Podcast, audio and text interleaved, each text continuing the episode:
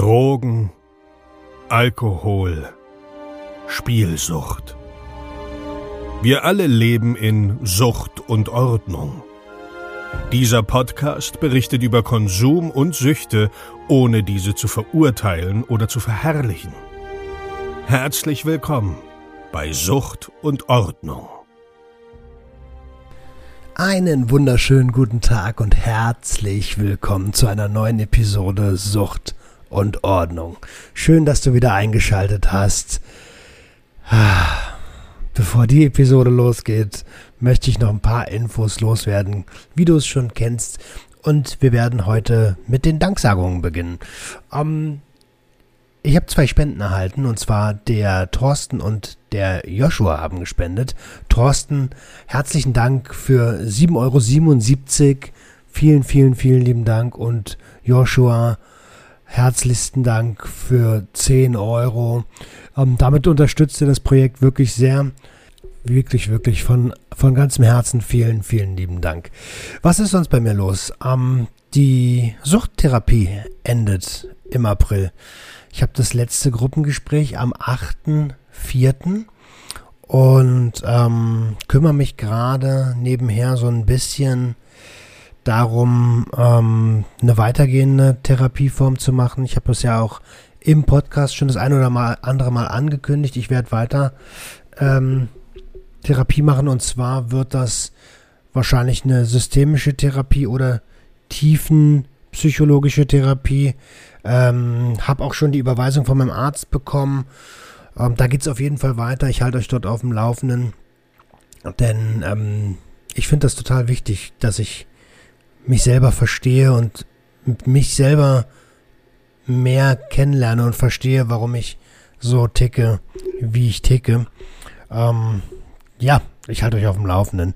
Ich muss euch ehrlicherweise sagen, ich bin zurzeit ein bisschen platt, weil äh, Neugründung, dann ähm, der Podcast bei den Guttemplern, der wirklich Spaß macht und das ist ein richtig cooles Projekt. Ähm, dann den Online-Shop nebenbei aufzubauen, das ist tatsächlich alles sehr, sehr viel. Von daher, ähm, ich bin auf der Suche nach Unterstützung. Wenn einer von euch sich mit Sucht und Ordnung so krass identifizieren kann und sagt, Alter, das ist genau das, was ich mache und sich noch ein bisschen auskennt mit, ähm, mit Shopify zum Beispiel, dann äh, schreibt mich doch gerne an an info.suchtundordnung.com ähm, und wir quatschen einfach mal drüber.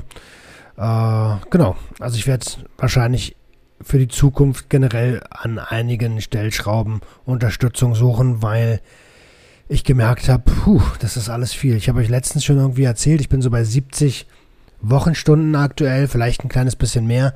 Und für jemanden mit meinem Hintergrund und meiner Problematik ist das, äh, also ich kann das nicht weitermachen. So, so geht das nicht.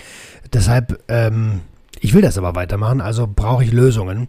Und eine dieser Lösungen ist zum Beispiel, sich Unterstützung zu suchen.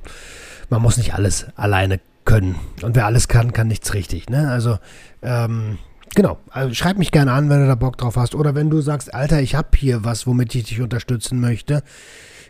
Ähm, danach hast du aber gar nicht gefragt, Roman. Dann schreib mir trotzdem mal. Vielleicht, äh, vielleicht traue ich mich auch einfach gerade nur noch nicht zu fragen, weil ich denke, dass das unverschämt ist, vielleicht. Ähm, genau. An der Stelle nochmal einen fetten, fetten Dank an Dr. Ogen, der ja auch der Moderator ist beim, ähm, beim Junkie Quiz, Junkies aus dem Web. Ähm, Dr. Ogen hat mir angeboten, die, die Texte auf der Webseite redaktionell zu überarbeiten. Ähm, herzlichsten Dank dafür, Dicker. Okidoki. Alter, mir fällt jetzt ehrlich gesagt nicht mehr viel ein. Ich habe ein, zwei Teaser, die ich dir schon mal geben will.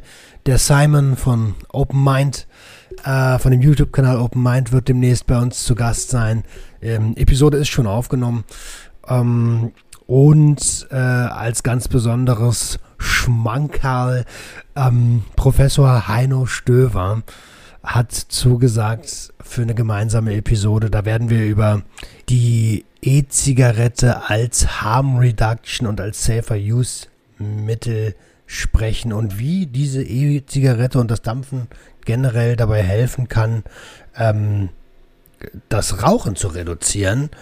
ähm, und somit einfach mehr Leben retten kann. Aber das ist nicht Thema der heutigen Episode. Jetzt ist erstmal der liebe Finn zu Gast. Ich wünsche dir ganz viel Spaß mit dieser Episode. Five, four, three, two, one, go!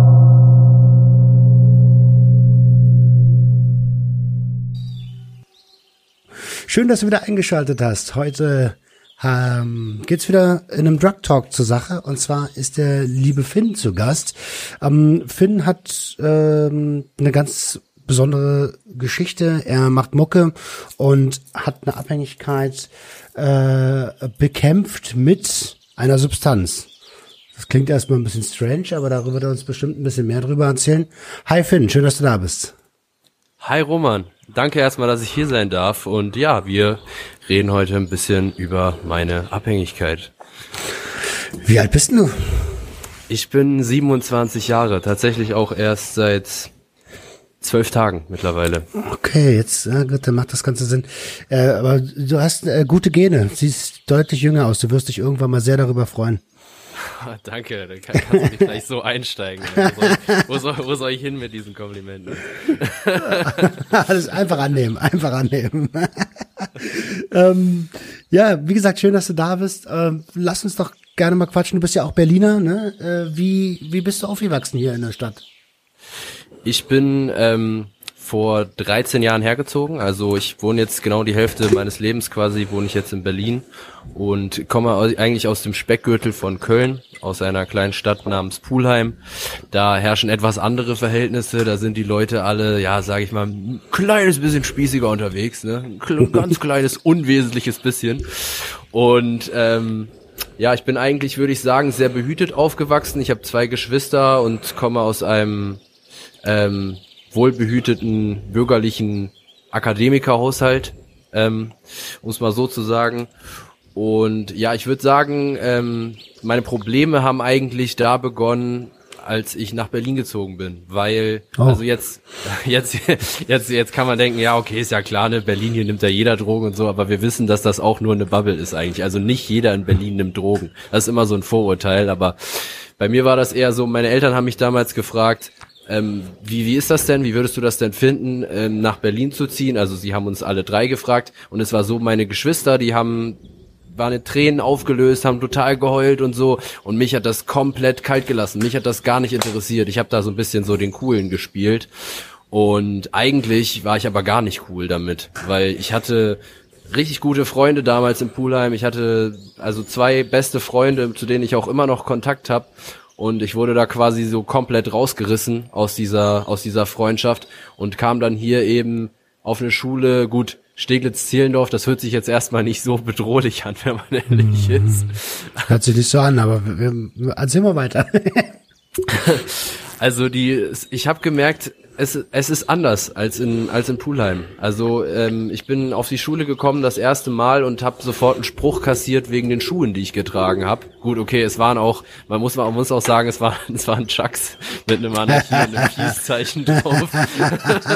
ja, da ist klar, dass du einen Spruch kassierst. du, du, du, du scheiß Hippie oder was sie damals da gesagt haben.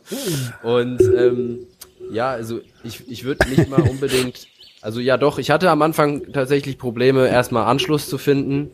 Und ähm, ich weiß noch, wie meine Mutter immer gesagt hat, ja Finn, jetzt bring äh, jetzt, ähm, wann hast du denn endlich Freunde oder so nach dem Motto. Oh Gott, oh Gott, nach dem Motto, reiß dich mal zusammen. Ja, oder genau. Und ich und ich meinte so, ja, äh, pass auf, Mama, das wird wie folgt ablaufen. Ich ich ich werde irgendwann ein Schulprojekt haben mit jemandem und dann werde ich den nach Hause bringen und dann wird das mein Freund. Und genauso ist es auch abgelaufen.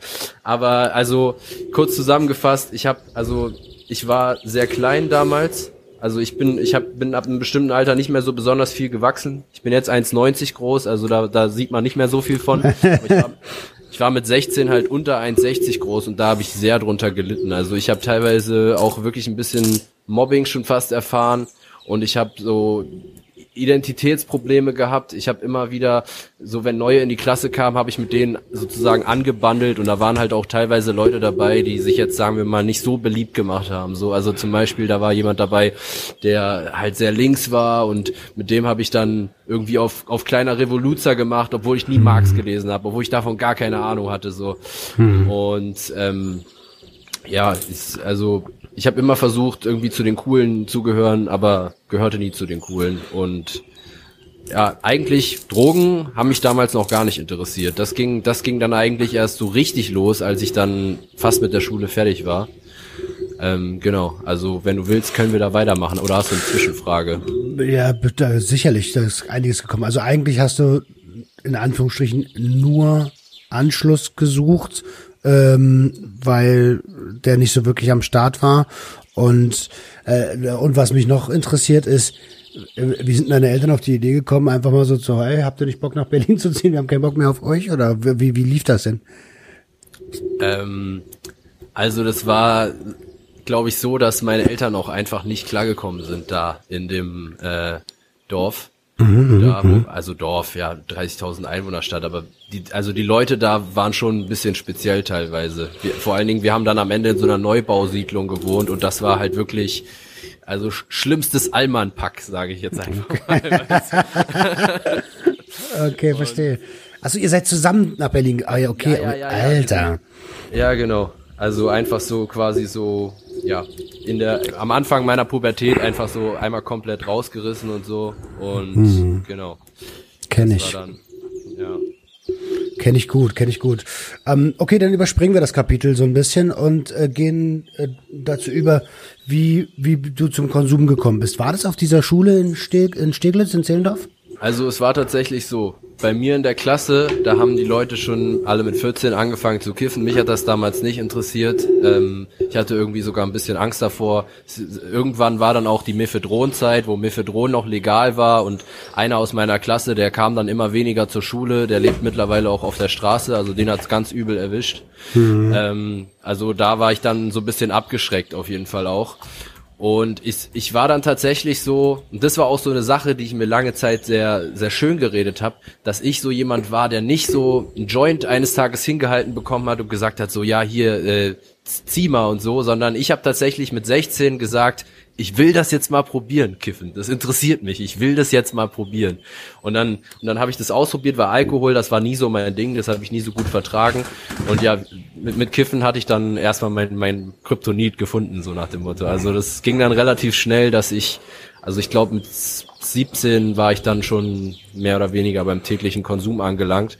Und okay. am Ende, am Ende von der Schule war das so, dass ich also gar nicht mehr klar kam, auch also ich hatte Autoritätsprobleme auch mit den Lehrern ich habe da mit mehreren Lehrern mich angelegt, aber nicht auf so eine, sage ich mal, produktive Art, was ja auch geht, wenn man sich jetzt irgendwie so emanzipiert, sondern bei mir war es einfach purer jugendlicher Trotz. Ich habe zugemacht, ich kam mit meinen Gefühlen nicht klar, ich hatte chronische Kopfschmerzen und ähm, habe dann im Unterricht eigentlich gar nichts mehr mitbekommen. Also ich saß nur noch dort, habe auch nicht geschwänzt oder so, weil ich mich das auch nicht getraut habe, aber habe einfach gar nichts mehr mitbekommen und habe dann beschlossen, okay, ich lasse das jetzt sein mit der Schule. Ich weiß ja eh, was ich machen will, weil man muss auch dazu sagen, ich habe mit 13 angefangen zu programmieren und mit 16 hatte ich dann schon neben der Schule einen Job, habe 400 Euro im Monat verdient, was für einen 16-Jährigen natürlich ja, echt gut ist. ist so. Ja, aber ja. richtig gut und ähm, habe dann dementsprechend gesagt, okay, ich weiß, wo ich hin will, ich will Medieninformatik studieren, dafür brauche ich nur ein, ein Fachabi und dann habe ich einfach ähm, gesagt, okay, ich beende die Schule jetzt, weil man kann die Schule nach der elften Klasse beenden quasi und dann noch ein halbes Jahr Praktikum machen. Also inzwischen ist es ein Jahr, damals war es noch ein halbes Jahr und dann kriegt man quasi das Fachabitur ausgestellt und das habe ich dann gemacht. Und ah. da zu der Zeit habe ich dann auch schon täglich gekifft und ähm, habe dann so habe dann so meinen meinen damaligen Freundeskreis kennengelernt und da ging das dann so richtig los. Also wir hatten. Ich muss mal ganz kurz reinhaken, bevor wir ja. zu dem Freundeskreis kommen. Also erstmal finde ich es cool, dass du trotzdem das Fachabi gemacht hast, auch wenn es nicht in Anführungsstrichen nur das Fachabi war, ist aber auch irgendwie nachvollziehbar, wenn du sagst, du hast nebenbei schon äh, Kohle verdient ähm, und da auch nicht so den Riesensinn dann wahrscheinlich drin gesehen hast. Ähm, du hast gerade eben Mephedron einfach so reingeschmissen oder äh, ich denke, der eine oder andere könnte verwirrt sein. Also Mephedron ist quasi Badesalz, ist ein Katinon. Korrekt, ja.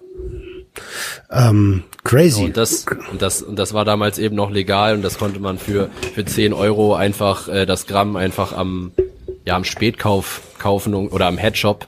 Und äh, die haben mir damals Stories erzählt, dass die da ganze Schachbretter voll mit Mephedron hatten und wochenlang wach und so und es war. So irgendwie so eine Zeit ist dann zum Glück irgendwann illegalisiert worden, muss man sagen. Ja, ähm, ja, diese ganze NPS-Geschichte ähm, ist, ist sowieso spannend. Da gibt es so viele Substanzen, wie zum Beispiel, hättest du mir das vor ein paar Monaten erzählt, Mephedron, hätte ich gefragt, was, was, was, was, was für ein Zeug? Ähm, hat in meiner äh, Dinosaurierkonsumform nicht mit Drogen zu tun. okay, dann hast du deinen Freundeskreis kennengelernt und äh, dann ähm, zu der Zeit hast du äh, täglich äh, Cannabis konsumiert und wie ging das dann weiter? Ja, genau. Also ich habe täglich Cannabis konsumiert mit meinen Leuten und es war so, wir waren sechs, sechs Dudes, die äh, sich täglich getroffen haben. Der eine, der hatte ein Haus, weil seine Eltern haben irgendwie 60 Immobilien hier in Berlin und ähm, das war so, die haben dann einfach irgendwann gesagt, so ja, hier, wir ziehen jetzt hier aus, wir ziehen jetzt nach Belitz oder so und du kannst das Haus behalten mit deinen beiden Brüdern und dann war das quasi unser Jugendclub. Wir haben uns da, man, man, konnte da immer hinkommen, den hat das nicht interessiert oder zumindest hat er nichts gesagt. Ich glaube, es hat ehrlich gesagt hat ihn hat ihn schon gestört, aber wie das halt so ist, wenn man halt die ganze Zeit kifft, dann kann man auch nicht gut kommunizieren. So kennst du ja bestimmt auch. Ähm, ja. Und ja, so konnte man dann dort immer hinkommen und wir haben uns eigentlich täglich dort getroffen und nur abgehangen und das hat mich dann irgendwann auch genervt. Ich habe dann irgendwann versucht, ein bisschen Aktionismus in die ganze Sache reinzubringen, hab ähm, ich hab, hatte angefangen Musik zu machen, hab, hab damals mein, dann mein Equipment dahingestellt, dann haben wir es so ein bisschen Rap-Crew-mäßig aufgezogen, haben da, haben da Mucke gemacht, haben auch Graffiti, die manche von uns haben Graffiti gemalt, ich nicht, weil ich kann nicht malen.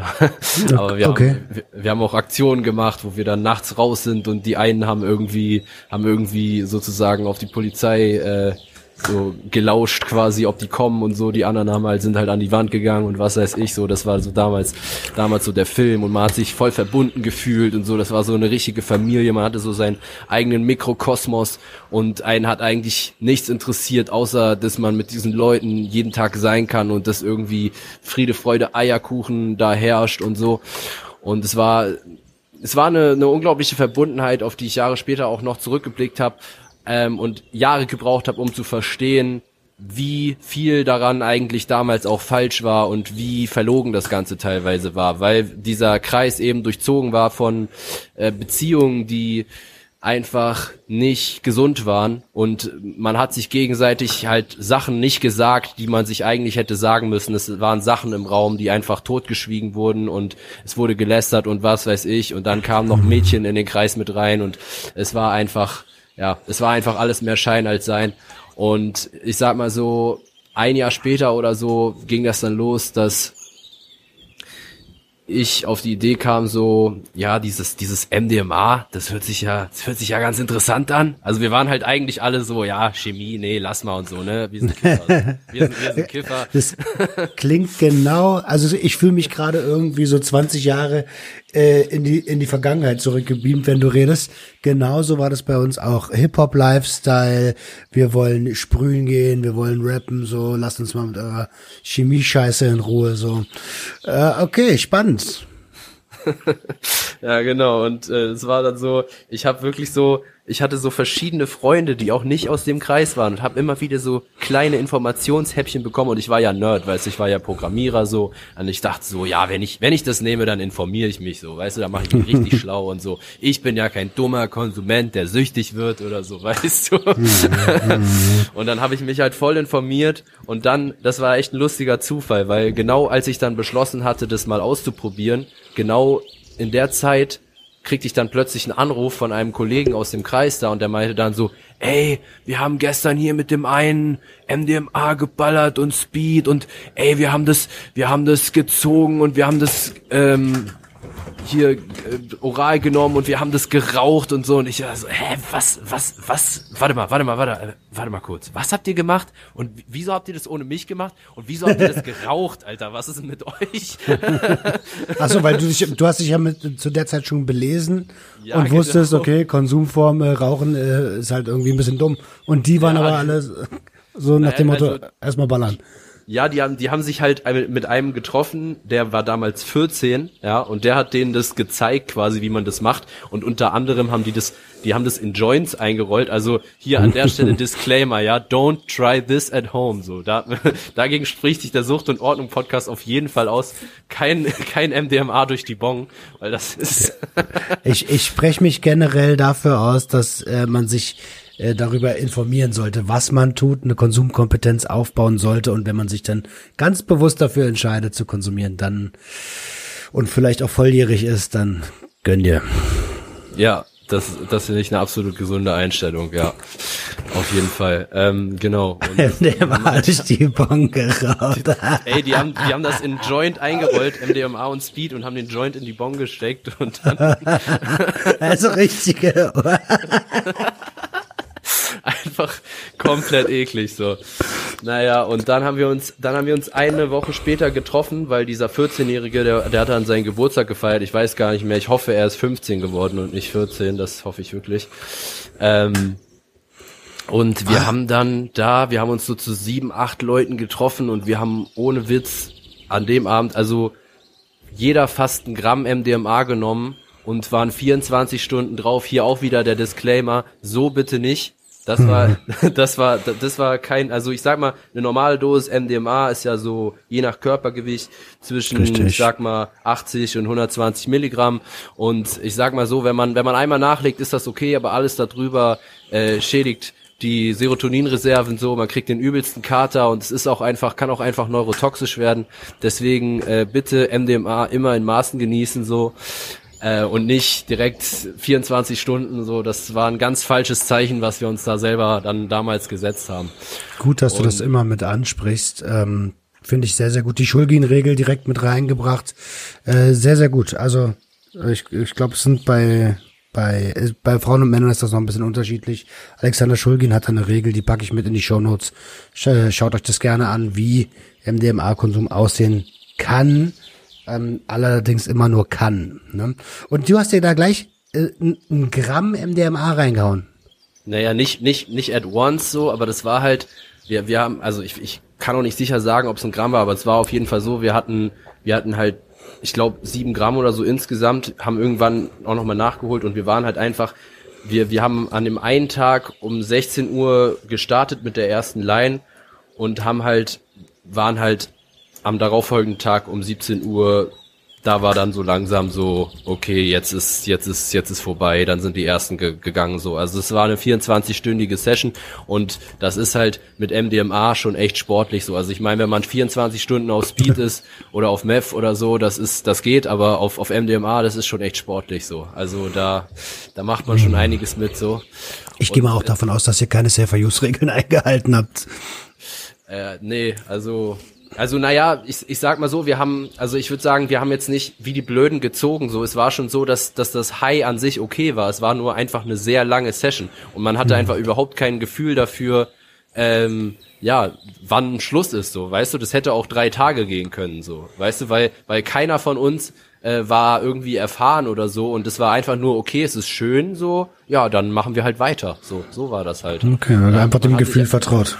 Man hat sich einfach gar keine Gedanken gemacht und das war dann eigentlich der Startschuss für so eine Zeit, wo unsere Gruppe noch weiter zusammengewachsen ist, weil wir dann eigentlich relativ regelmäßig, ich würde sagen, in so zwei Wochen Abständen haben wir dann so Sessions gemacht, wo wir äh, uns zu zehn teilweise getroffen haben bei meiner Ex-Freundin und was weiß ich, Teile eingekauft haben und Speed und dann dann einfach ja immer Friede, Freude, Eierkuchen äh, zelebriert haben, wo eigentlich ähm, auch Groll da war gegen mhm. andere Gruppenmitglieder, aber das war ja dann egal, weil man war ja drauf und dann, dann geht das ja irgendwie. Das stimmt, also äh, ist ja ein em Empath Empathogen. Ähm, genau, Empathogen, ja. Und ähm, ja, wenn du dann so ein bisschen Beef hast mit einem, so, dann stört euch stört das die meisten nicht, solange sie drauf sind. Oft kommt es ja dann auch sogar zu, zu klärenden Gesprächen auf der Draufness. Habt ihr sowas nicht gemacht? Doch, haben wir, haben okay, wir cool. durchaus auch gemacht, ja. Äh, das, das ging nicht ewig gut mit dieser Gruppe. Ich habe mich irgendwann mit einer anderen Person, sage ich mal, da so ein bisschen abgegrenzt. Wir, wir, wir sind dann eher auf den, auf den Feierfilm gekommen. Wir, wir haben dann das Feiern für uns entdeckt, ich vor allem auch die Festivals. Ich war ein paar Monate später äh, das auf meiner ersten Fusion, was auch äh, crazy war, weil ja, weil ich eben ganz frisch noch bei Chemos war und das war mein erstes Festival und dann sofort die Fusion und äh, noch ganz frisch bei den Drogen und so und das war einfach, also es war zu viel. Es war wirklich, es hat mich nachhaltig mitgenommen. So. Okay, hast du Absturz geschoben oder? Naja, nicht Absturz, aber ich habe auf jeden Fall auch wieder in einer Nacht ein halbes Gramm MDMA und ähm, hab ja, ich habe dann eigentlich in jedem Jahr, also ich war insgesamt siebenmal auf der Fusion in meinem Leben und habe in jedem Jahr mehr genommen, außer im, im letzten, wo ich dann nur noch Alkohol getrunken habe, weil es schon klar war, dass alles nicht mehr klar geht. So. Hm, okay, okay, aber genau. es klingt irgendwie doch so, als hättest du irgendwie so ein bisschen immer reflektiert, dein, also dein Konsum doch immer ein bisschen noch reflektiert. Äh, äh, vermute ich jetzt erstmal, aber erzähl mal weiter. Ähm, du hast dann äh, sieben Jahre Fusion hinter dir, äh, ordentlich Gas gegeben. Und irgendwann ist es nicht mehr beim MDMA und beim Cannabis geblieben. Ne, also es ist relativ schnell nicht mehr beim MDMA und beim Cannabis geblieben. Das war, also ich habe ja mit äh, im, im Sommer 2012 habe ich das erste Mal MDMA ausprobiert. Im Winter 2012 kamen dann schon Ketamin und LSD dazu. Also mhm. das war, das das ging relativ Schlag auf Schlag und ähm, das war dann auch erstmal so ein bisschen das, wo, wobei es dann geblieben ist. Ich habe dann irgendwann, ich weiß nicht, kann zwei Jahre später gewesen sein, habe ich dann auch noch so Benzos entdeckt, dass man ja doch nicht immer durchmachen muss, wenn man nicht will. Dann kann man hm. auch einfach schlafen gehen. Und aber womit ich so mein Kryptonit eigentlich gefunden hatte, war eben Ketamin. Also das war von Anfang an ganz, ganz komisch für mich, das, also wie sehr mich das beeindruckt hat, diese, dieser Zustand, dieser dissoziative Zustand. Ähm, also ich weiß nicht, ob du schon mal über Ketamin gesprochen hast in deinem Podcast, so ansonsten kurz erklärt. Ja, das ist mit Fabian Steinmetz, Dr. Ah, Fabian okay. Steinmetz war okay, zu Gast, hat über äh, Serotonin, äh, über Ketamin gesprochen. Aber ey, ähm, hört euch die Episode auf jeden Fall mal an. Genau, dann weißt ihr, was Ketamin ist und wie es wirkt. Und genau, genau, was, genau. wie man es nicht konsumieren sollte. da, dazu am besten die Episode anhören und ähm, ja, wie man es nicht konsumieren sollte, das kann ich euch sagen. Also bei mir war es halt so, wenn man Ketamin in, in Low-Dosis nimmt, dann macht es ja so ein bisschen, ja, also ich sag immer so ein etwas angenehmeres Betrunkensein, würde ich sagen. Mhm. Also auch so, die Beine sind ein bisschen weich, man ist so ein bisschen blöd unterwegs, also im Sinne von so, man macht blöde Witze, einem sind Sachen einfach egal. Ähm, so, alles ist ein bisschen weniger awkward, so würde ich sagen. Wenn man aber mehr nimmt, dann schiebt man einfach richtige Filme. Und zwar sehr dunkle Filme teilweise. Aber ich habe mich da immer irgendwie voll drin wiedergefunden, weil ich fand, im Gegensatz zu LSD, wo man bei die, während man diese Filme schiebt, eben noch voll darüber nachdenkt, so, was passiert hier eigentlich gerade mit mir und so, ist das bei Ketamin, finde ich, teilweise gar nicht so. Du, du, du schiebst diese Filme und die Bilder, die du siehst oder die Visuals, die du hast, sind eigentlich eher abschreckend, aber deine Gefühle sind halt vollständig betäubt und dadurch ist es einfach, also ich fand es damals einfach nur geil, so, kann, kann okay. ich, kann ich jetzt sagen. Und Hast du geflippt auch? Äh, du meinst mit anderen Sachen zusammen? Oder, genau, also MDMA das gemeinsam. Also Mischkonsum wird wahrscheinlich gang und gäbe gewesen sein, oder? Auf jeden Fall. Ich habe alles gemischt, was man mischen konnte und, und auch immer experimentiert, um zu gucken, wie kann ich das beste ähm, Rausch zu Kater Verhältnis finden und so. Das war immer eine Aufgabe, die ich mir, die ich mir selber gesetzt habe. So und man kann natürlich wegen der viel beschriebenen antidepressiven Wirkung von Ketamin kann man damit natürlich auch schön den, den MDMA-Rausch dann so ein bisschen abrunden, so im Sinne von, mhm. dass der Kader dann einfach nicht so scheiße ist. Genau. Und was eigentlich dann so der nächste große Punkt ist, ähm, wo es so mehr in Richtung Sucht ging, das war dann 2000, lass mich lügen, es müsste 15 gewesen sein, wo ich nämlich, also ich habe ja parallel, mein Leben sah eigentlich so aus, ich habe die ganze Zeit gearbeitet in der Programmiert? IT, in, genau, in, Sta in Startups und äh, teilweise auch einfach nur eine 20-Stunden-Woche. Ähm, das Studium, das habe ich relativ schnell wieder sein gelassen, weil ich einfach gemerkt habe, so ich werde dadurch ähm, perspektivisch wahrscheinlich nicht mehr Geld verdienen, als wenn ich das einfach nicht mache so. Und es hat mich irgendwie genervt, diese ganzen Studentenmenschen, die nichts vom im Anführungsstrichen richtigen Leben, was für mich natürlich einfach damals Drogen nehmen hieß, verstehen. Äh, die die haben mich nicht verstanden und ich habe die nicht verstanden und ich fand das alles nervig, deswegen wollte ich da weg. Und Das war, das ähm, waren dann die Typen mit den Chucks auf einmal, ne? ja, richtig, genau, so ungefähr. so ich, ich, ich, ich wollte halt immer der Coole sein und ich hatte das Gefühl, mit den Drogen konnte ich der Coole sein. Und dann habe ich das halt immer weiter ausgereizt. Die, die Clubs wurden immer exklusiver, irgendwann dann halt Berghain äh, Stammgast, so, was ja hier in Berlin, ähm, zumindest in den zehner Jahren war das ja irgendwie so eine, ja, weiß ich nicht, so eine, so eine Art Auszeichnung für gewisse Leute, dass man wusste, dass man da reinkommt und so.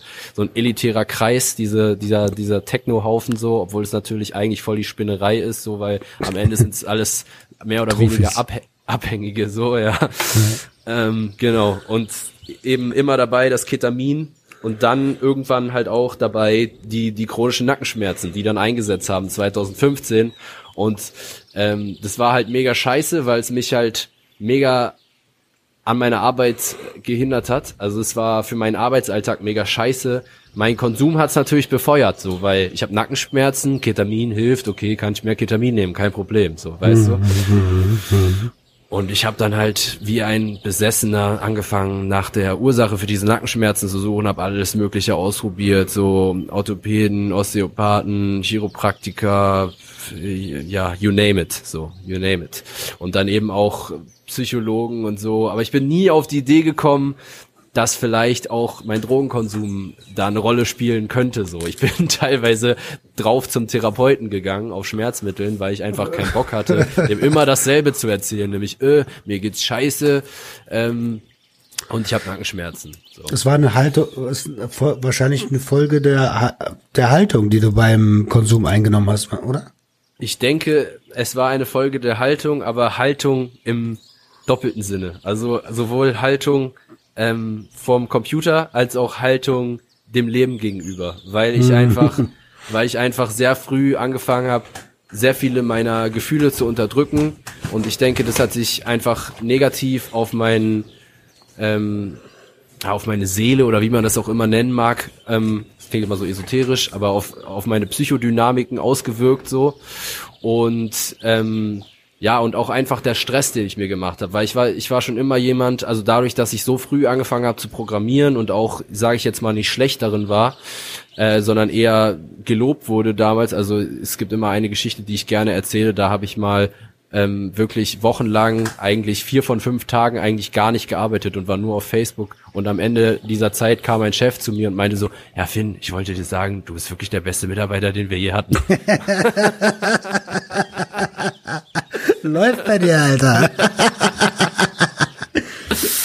Ja, und das hat eben dazu geführt, dass ich, dass ich mir einfach so einen Druck gemacht habe. Und ähm, ich glaube, dieser Druck, ähm, den, ich konnte dem dann irgendwann nicht mehr gerecht werden, weil natürlich ist es krass, wenn du irgendwie 16, 17 bist und du kannst einfach was leisten, was so ein durchschnittlicher Typ, der irgendwie studiert hat, leisten kann. Aber irgendwann bist du dann halt auch 22, hast schon in Anführungsstrichen ein paar Jahre Arbeit auf dem Buckel und denkst dir dann so, hä, okay, aber irgendwie bin ich kaum besser geworden. Dass du natürlich die ganze Zeit Drogen genommen hast, nur 20 Stunden die Woche gearbeitet hast und mit dem Kopf die ganze Zeit woanders warst und ich dementsprechend auch nicht besonders, besonders deine, sag ich mal, also zum, zum äh, Arbeiten im Un- Unternehmen gehört ja auch Sozialkompetenz und sowas, weißt du, und das hat sich bei mir einfach gar nicht weiterentwickelt. Ich war immer voll der Ego, so, so ein typischer Süchtiger halt. Ich war voll der Ego, so richtig selbstbezogen, so, äh, hab mich richtig schnell angegriffen oder in eine Ecke gedrängt gefühlt und so und mit mir konnte man einfach nicht gut arbeiten. Ich war einfach kein guter Teamworker, so, immer nur auf, auf meinen Vorteil bedacht, so, weißt du. Ich, das- ich, ich, ich, ich, ich, ich, ich, ja, ich. richtig, Ja, ja, genau.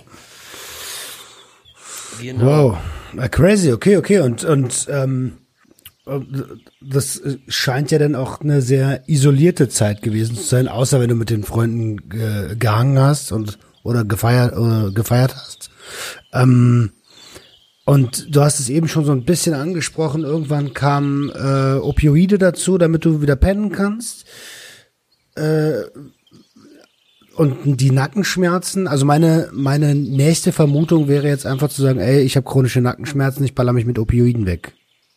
Ja, genau, genau. Also das, es war halt so, Ähm, ich habe damals in so einer Agentur gearbeitet und dann war ich so, weißt du, ich habe immer die Lösung für meine inneren Probleme im Äußeren gesucht. Und dann war ich so, ja, ich brauche jetzt einen neuen Job, weil das flasht mich hier nicht mehr und so. Und in Wirklichkeit bin ich die ganze Zeit auf den Zahnfleisch gegangen wegen diesen Nackenschmerzen. Dann habe ich den Job gewechselt in so einen Elite-Startup, wo richtig gepowert wurde, so. Also ich würde sagen, so, weißt du, so eine richtige Kaserne, so, weißt du, so mit so 50 Leuten in einem großen Raum, so und ähm, ja, hier Umsatzziel und bla bla bla bla bla und äh, los geht's, Leute, ran an die Rechner und so, weißt du? Der ganze Bullshit, ja, ja. Ja, ja, genau. Und wir sind alle eine Familie und äh, sowas halt, was in den, was da immer gesagt wird in den Startups, um einen da irgendwie bei der Stange zu halten.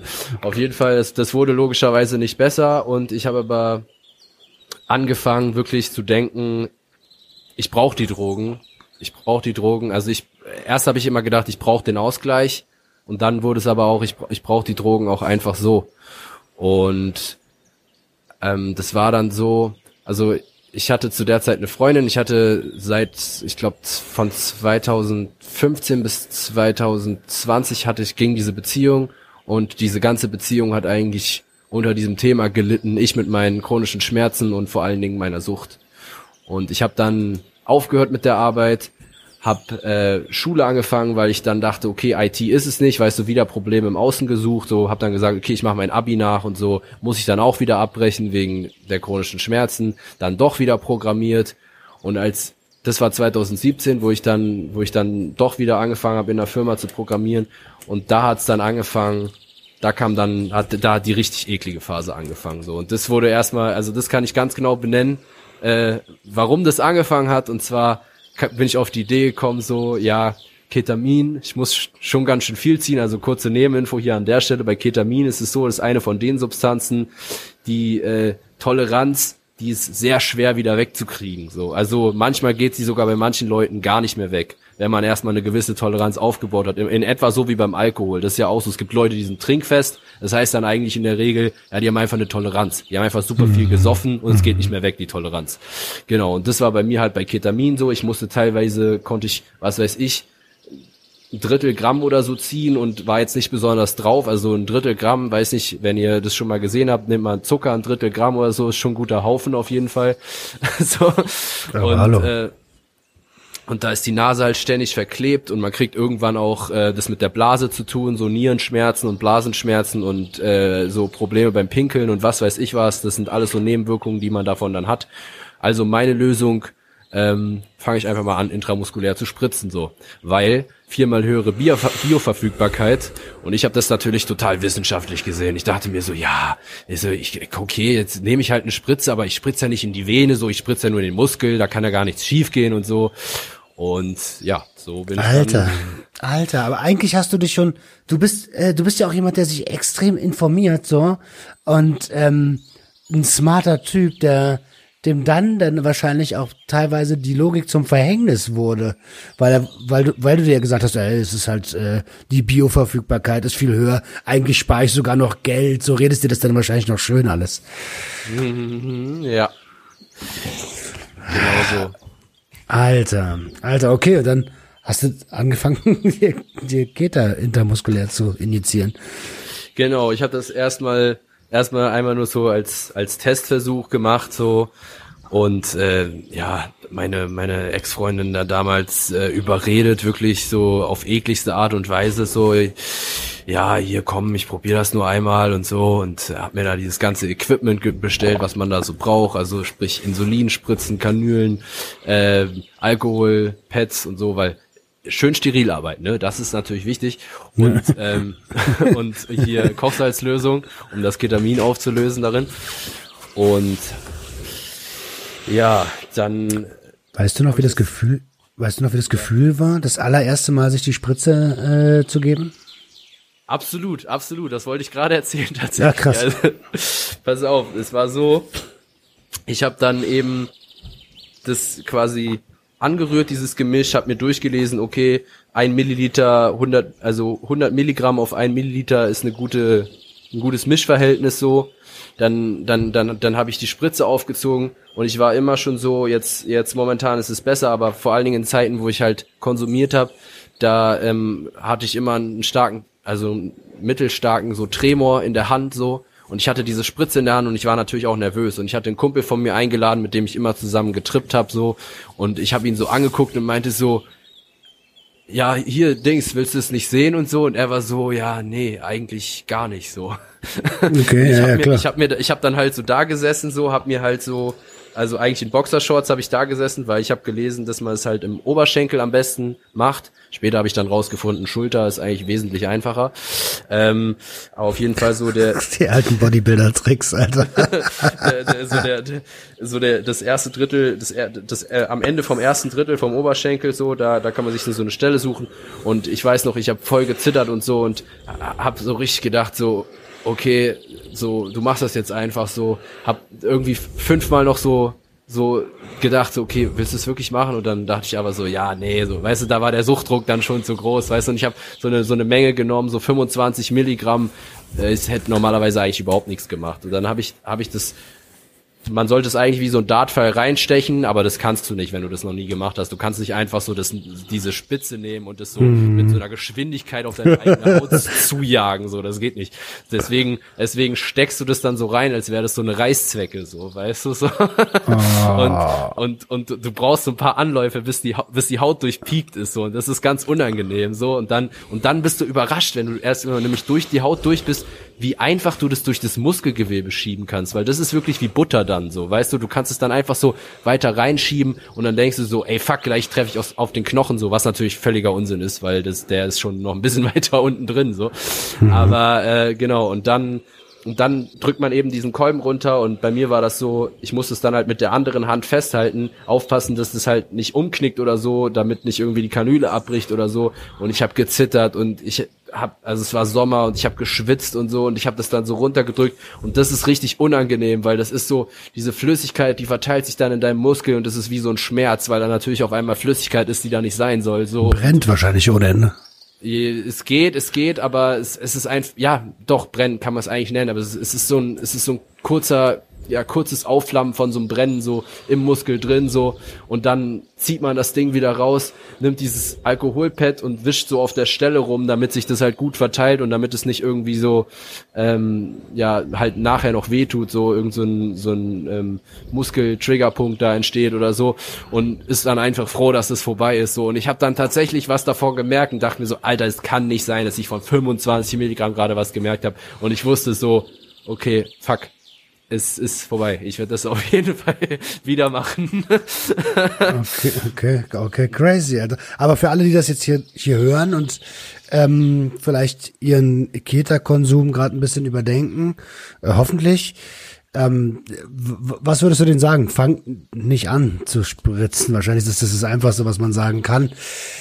Ey, ganz ehrlich, ich würde im Zweifelsfall sogar sagen, fangt nicht mit Keta an, weil ich finde, Keta ist einfach eine unglaublich unterschätzte Substanz, die extrem abhängig macht auf eine extrem perfide Art und Weise und ähm, es ist einfach nichts, was man braucht unbedingt, um vor allem so im Club-Kontext Spaß zu haben. Da gibt es auch andere Sachen so.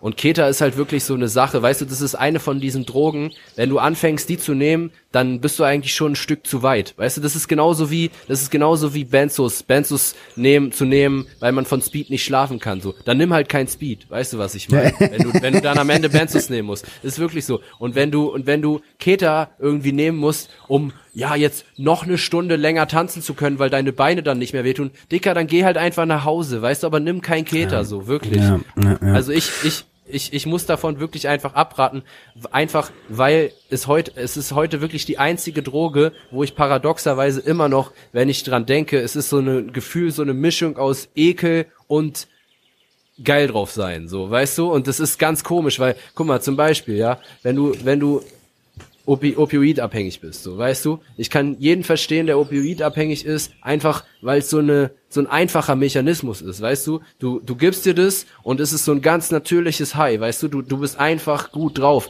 und mir kann auch niemand erzählen, so, dass, so, wenn du dir, wenn du, wenn du, ich, Heroin ist immer so stigmatisiert, sagen wir jetzt mal Oxycodon, wenn du dir Oxycodon gibst, dass es so eine Situation gibt, wo du dann nicht gut drauf bist, gibt es nicht. So, weißt du, das funktioniert nicht. Mit Opioiden funktioniert Weil es der, richtig, weil der Rezeptor einfach äh, äh, äh, gereizt ist. Du bist einfach glücklich. Dafür ist es ja da. Richtig, richtig. Und, und bei Keta ist es aber so. Du hast genau diesen Suchtdruck, ähm, in der, sage ich mal, Intensität, wie du ihn auch bei Opioiden hast, aber es ist so eine schizophrene Sucht, weil du gibst dir das und schon in dem Moment, wo es anflutet, also es ist so, wenn du es dir spritzt, es flutet so an, es dauert so zwei Minuten und dann kommt es so von hinten so und, und äh, so übermannt dich so und dann merkst du schon so, Alter, warum habe ich das gerade gemacht? Warum habe ich mir schon wieder gerade diese scheiß Spritze reingesteckt? So, weißt du, am Ende war das so, also äh, um, um nochmal kurz da den Bogen zu spannen, ich habe das dann auf dem Festival gemacht, dann habe ich es immer öfter zu Hause gemacht und dann habe ich auch angefangen, das systematisch heimlich zu machen, weil ein das natürlich sozial abkapselt, so, weil man das nicht mhm. vor anderen Leuten machen will, habe ich angefangen, meine Freundin auch systematisch anzulügen, so. Und äh, am Ende war das dann wie so eine ich vergleiche es immer auch, wenn ich es natürlich nie gemacht habe, aber so, es gibt ja so Leute, die sich so selber so Schmerzen zufügen mit Rasierklingen oder sowas. Triggerwarnung hier auch an der Stelle. Ähm, ähm, genau, und so, so, so war das dann für mich, weißt du, weil ich hatte einfach Bock zu spritzen einfach, weißt du, ich wollte einfach spritzen so. Und, Achso, ähm, du warst denn so spritzgeil einfach. Ja, ich war einfach Ach, du Scheiße. Und, teil, und teilweise habe ich, hab ich gar nicht mehr verstanden, warum, warum wollte ich jetzt überhaupt Keta auf Keta sein, so, weißt du, weil Keta, das ist wirklich so eine Set- und Setting-Droge, so, weißt du, das ist ja, das ist, gehört ja, ich krieg, bringe es immer durcheinander, zu den Halluzinogenen oder was ist da nochmal die Oberkategorie? Auf jeden Fall zu den Dissoziativa und im mhm. weitesten Sinne so bla, also zu den Sachen, die halt. Äh, also Dissoziativa ist, ist eigentlich die, ist glaube ich die Oberkategorie, oder? Ja, ja, ja, aber das, das ist, es gibt ja die Unterkategorie, ich glaube, äh, Halluzinogene und darunter kommen dann Psychedelika, Dissoziativa und Deliranten, so, weißt du? Und also was ich damit nur sagen wollte, es gehört zu, zu Drogen, die deine Wahrnehmung insofern verändern, dass es auch ins Negative umschlagen kann, so, weißt du? Und gerade Ketamin ist da prädestiniert dafür, dass du halt auch darke Filme haben kannst. Und besonders wenn es dir schon total scheiße geht und du äh, selber siehst, wie du dir deine eigenen Beine kaputt spritzt und so, dann, dann, dann ist es halt wirklich nicht schön teilweise so. Weißt du, du Was? willst spritzen und dann hinterher denkst du dir, warum wollte ich spritzen? So, mir geht's nicht besser jetzt. Hm. Mir geht's nicht besser jetzt. Warst du so ein, warst du so ein, so ein Dauerbesucher vom K-Hole oder? Ähm, geht eigentlich. Ich hab's immer, ich wollte es immer gerne, aber am Ende war es dann irgendwie so, dass ähm, ich bin entweder immer hatte ich immer eine Überdosis und war dann einfach komplett bewusstlos, bin 45 Minuten wieder später wieder aufgewacht und wusste überhaupt nicht, was los ist so. Teilweise hatte ich sogar vergessen, dass ich Keta überhaupt genommen habe, was natürlich am besten ist, wenn du es dann auch noch heimlich genommen hast und dann irgendwelche Leute so völlig entgeistert dich angucken und so finden, was ist schon wieder passiert so und du bist so, mm. ja, äh, weiß ich auch nicht äh, und dann und dann kommt Mir auch noch nicht gut dann kommt auch noch dieses zwanghafte Lügen dazu, weißt du, dann sagt man so, ja, ich habe nichts genommen und so, was natürlich völliger Bullshit ist. So. Ja, ähm, ja, ja. Äh, okay, also ich glaube, das hast du sehr, sehr gut ausgeschmückt, wie, die, wie der Konsum, wie deine Konsumform mit Ketamin aussah. Crazy, also wirklich crazy. Ich, ich, ich versuche mich da gerade reinzufassen, beeindruckend. Äh, Im negativen Sinne, muss ich ehrlicherweise sagen. Und äh, das sag ich, der sich auch einfach ohne, also der sich nicht auch, der sich ohne äh, Sinn und Verstand eine ganze Menge reingeballert hat. Ähm, und dadurch ist äh, äh, natürlich die Beziehung ähm, so ein bisschen an die Grenzen geraten, ne? Total. Also ähm, ja, es war dann halt so, dass ich äh, 2018 hat mir jemand von Kratom erzählt. Ähm, das ist so ein pflanzliches Opioid. Mhm was, sage ich mal, im Gegensatz zu den richtigen Opioiden noch relativ harmlos ist. Und damit habe ich es dann zum Glück geschafft, erstmal kein Ketamin mehr zu spritzen. Aber es folgten dann eigentlich Jahre, also die Jahre 2017, 2018, 2019, ähm, die waren einfach sehr durchsetzt von immer wieder Abstürzen. Ich bin auch teilweise im Krankenhaus gelandet und ich habe eigentlich ich war zwar nie körperlich abhängig von irgendwas, außer vielleicht mal zwischenzeitlich von Kratom so, aber da sind die ähm, Entzugssymptome okay, aber ich habe eigentlich jeden Tag irgendwas genommen, so mindestens Kiffen und ansonsten habe ich halt zeitweilig Benzos ähm, dann immer mal wieder genommen so und hatte dann auch tagelange Aussetzer, habe immer mal wieder Opioide genommen, auch härtere, kein Heroin, aber Oxycodon und sowas. Schon gewusst? Jedes Opiat ist auch ein Opioid, aber nicht jedes Opioid ist auch ein Opiat. Hab eine Zeit lang Lyrica auch verschrieben bekommen und habe das dann missbraucht. Lyrica ein äh, Antiepileptikum, was so ähnlich wirkt wie würde ich sagen, GWL oder GHB, so, also ähm, auch so eine leicht aufputschende, blödmachende Wirkung hat, so enthemmende. Mhm. Ähm, ja, und war eigentlich, war eigentlich die ganze Zeit nur drauf, hab, hab nebenher auch noch ein bisschen äh, teilweise verkauft und so, also war, war da auch irgendwie involviert und so. Und ähm, weil ich halt irgendwann auch meinen Job nicht mehr machen konnte, einfach wegen, wegen der Nackenschmerzen und wegen dem Konsum und wegen dem ständigen Downsein und so.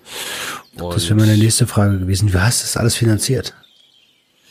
Ja, ähm, genau. Also, also ich muss sagen, so ich ich habe es irgendwie geschafft. Mein mein ähm, Konsumhabit war nie besonders teuer so. Also ich habe nie, ich war nie der Typ, der jetzt irgendwie so, weiß ich, es gibt ja so Leute, die süchtig sind und die irgendwie so, weiß ich nicht, 100 Euro pro Tag für Drogen brauchen oder 200 oder 300. Sowas hatte ich nie.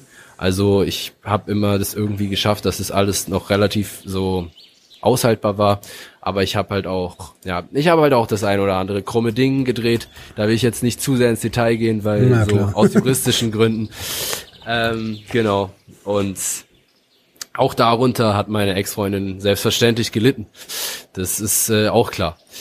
Und ähm, ja, das war dann so, dass eigentlich Anfang 2020, also in 2019 muss äh, will ich erstmal noch kurz sagen, habe ich immer mal wieder versucht aufzuhören, weil es äh, einfach klar war, das mit mir und den Drogen, das wird nichts mehr. So und ich habe es dann immer mal wieder für ein paar Wochen geschafft, aber so ganz ehrlich, so alleine aufhören, einfach so aus Willensstärke, das ist also halte ich persönlich für unmöglich. Hm. Und ähm, das war dann so, dass ich Anfang 2020 zu einer neuen Ärztin gekommen bin, ähm, die spezialisiert ist auf Drogenleute, auf Spritzenleute, auf Hepatitis, was weiß ich was. Ähm, und habe ihr meine ganze Story erzählt, weil ich natürlich auch, ähm, das habe ich äh, gar nicht erwähnt, ich war 2017 in meiner Klinik wegen den Nackenschmerzen und da habe ich den Ärzten dann damals das erste Mal mal so reinen Tisch gemacht und erzählt, was ich alles so nehme, in der Hoffnung, die geben mir dann einfach ganz starke Schmerzmittel und dann sind meine Schmerzen für immer weg. Es ist okay. nicht passiert. was? Ach nee. Schade, hat leider nicht ge geklappt, die, die Finte. Was stattdessen passiert ist, war, äh, sie meinten, ja, du musst einen Entzug machen. Und ich war damals so, hä, wollt ihr mich verarschen? Ich bin doch kein Junkie so. Was ist denn mit mhm. euch los und so? Äh, also noch relativ unreflektiert damals gewesen, ähm, dass auch Jahre zuvor mir schon Leute gesagt hatten, du nimmst zu viel und du nimmst immer mehr als alle anderen. Das hat mich überhaupt nicht interessiert. So. Ähm, ja, und dann habe ich eben dieser Ärztin drei Jahre später, 2020, gesagt, okay, ähm, das und das ist meine Konsumgeschichte. Also ich habe im Prinzip diesen Podcast hier mit ihr auch mal kurz durchgespielt. Aber spannend, und, das ist spannend. Und sie meinte, ähm, ich muss Ihnen das leider so sagen, Sie müssen den Zug machen. Und zwar am besten sofort, weil das wird nicht mehr lange so gut gehen. Sie haben jetzt noch, sind jetzt noch relativ verschont geblieben von den sozialen Folgen äh, ihrer Suchtkrankheit, aber das muss nicht mehr lange der Fall sein. Und es hat mir dann auch völlig eingeleuchtet. Und ja, ich bin dann in eine konventionelle Entgiftungsklinik gegangen, auch wenn es da natürlich jetzt so im eigentlichen Sinne nichts zu entgiften gab. Ich meine, ich hatte jetzt nichts, wo ich irgendwie runterdosiert werden musste oder so, aber trotzdem war das ganz gut, um mal Abstand zu gewinnen. Mhm. Und ähm, nach dieser Klinik war ich dann drei Wochen zu Hause. Das war ziemlich genau, als ich in der Klinik war, vier Wochen. Da ging das hier mit dem Corona-Lockdown alles los. lang, lang ist's her. War das Anfang letzten Jahres irgendwann? Nee, das war im März letzten Jahres. Ah, okay. Weiß ich schon gar nicht mehr, ne? ich, ich, krieg da nicht so viel mit, was da draußen passiert. Ich, ich, ich hänge immer nur vorm Rechner wie so ein. Äh, okay. Äh, okay, März. März. oh Gott, oh Gott. Das neue Normal begann März.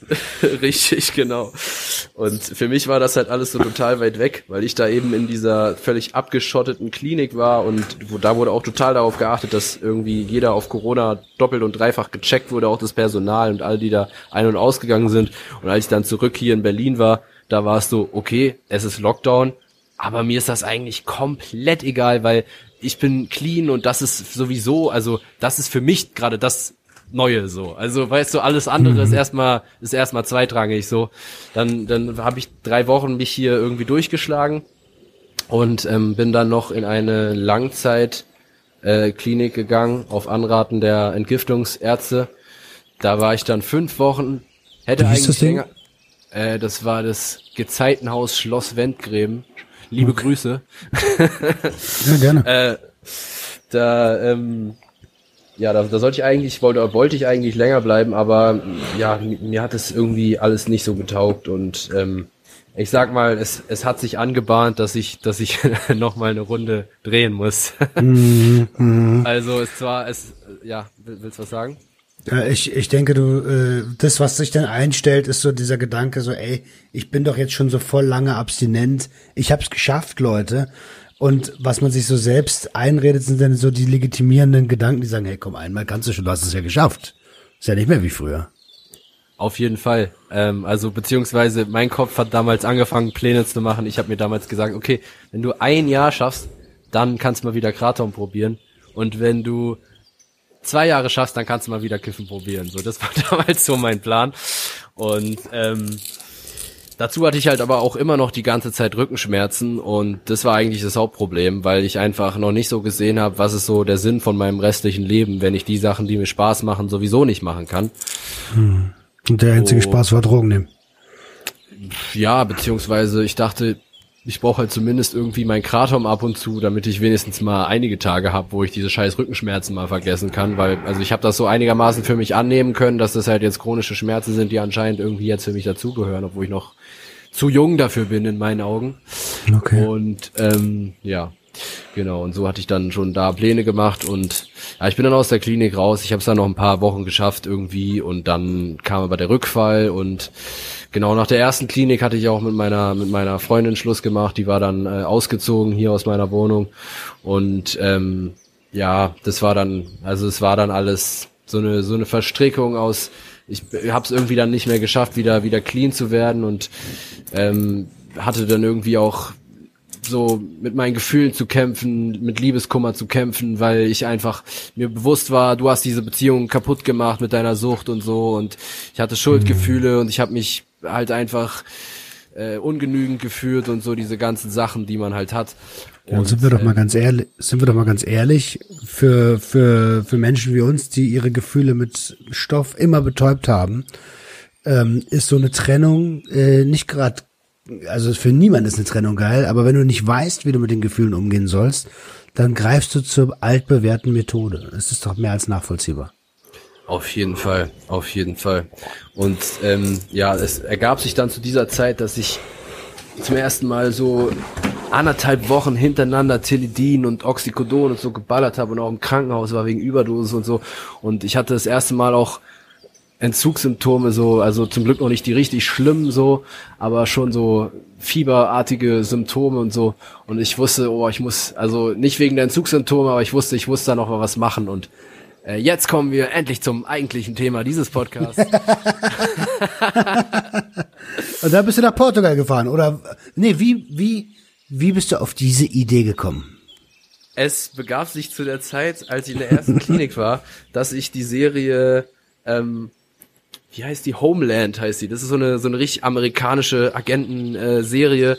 und da ist irgendwie so irgendwann in der Geschichte ist da so ein einer von den Protagonisten ist dann irgendwie heroinabhängig geworden und die müssen den schnell wieder zusammenflicken, damit er wieder in Kampfeinsatz kann. Und dann sagt so der eine CIA-Typ zu dem anderen so, ja, und äh, sie wissen aber schon, dass es jetzt ein paar Tage dauert und so, ne? Der kann jetzt nicht hier direkt wieder losstarten und so. Und dann meinte der so, ja, aber gibt's da nicht eine bessere Methode? Und der meinte dann so, ja doch, gibt es, aber die ist ein bisschen riskant. Ibogain. Und ich war so, ey, ganz ehrlich, Leute, das ist doch Science Fiction. So, das ist doch gerade Science Fiction, was ihr hier versucht zu verkaufen. Und dann habe ich gegoogelt und es stellte sich heraus, es ist keine Science Fiction. Und ich würde, wenn du, wenn du magst, würde ich mal kurz hier ein paar Facts rausballern. Ja, Ibogain. sehr, sehr gern, sehr, sehr gern.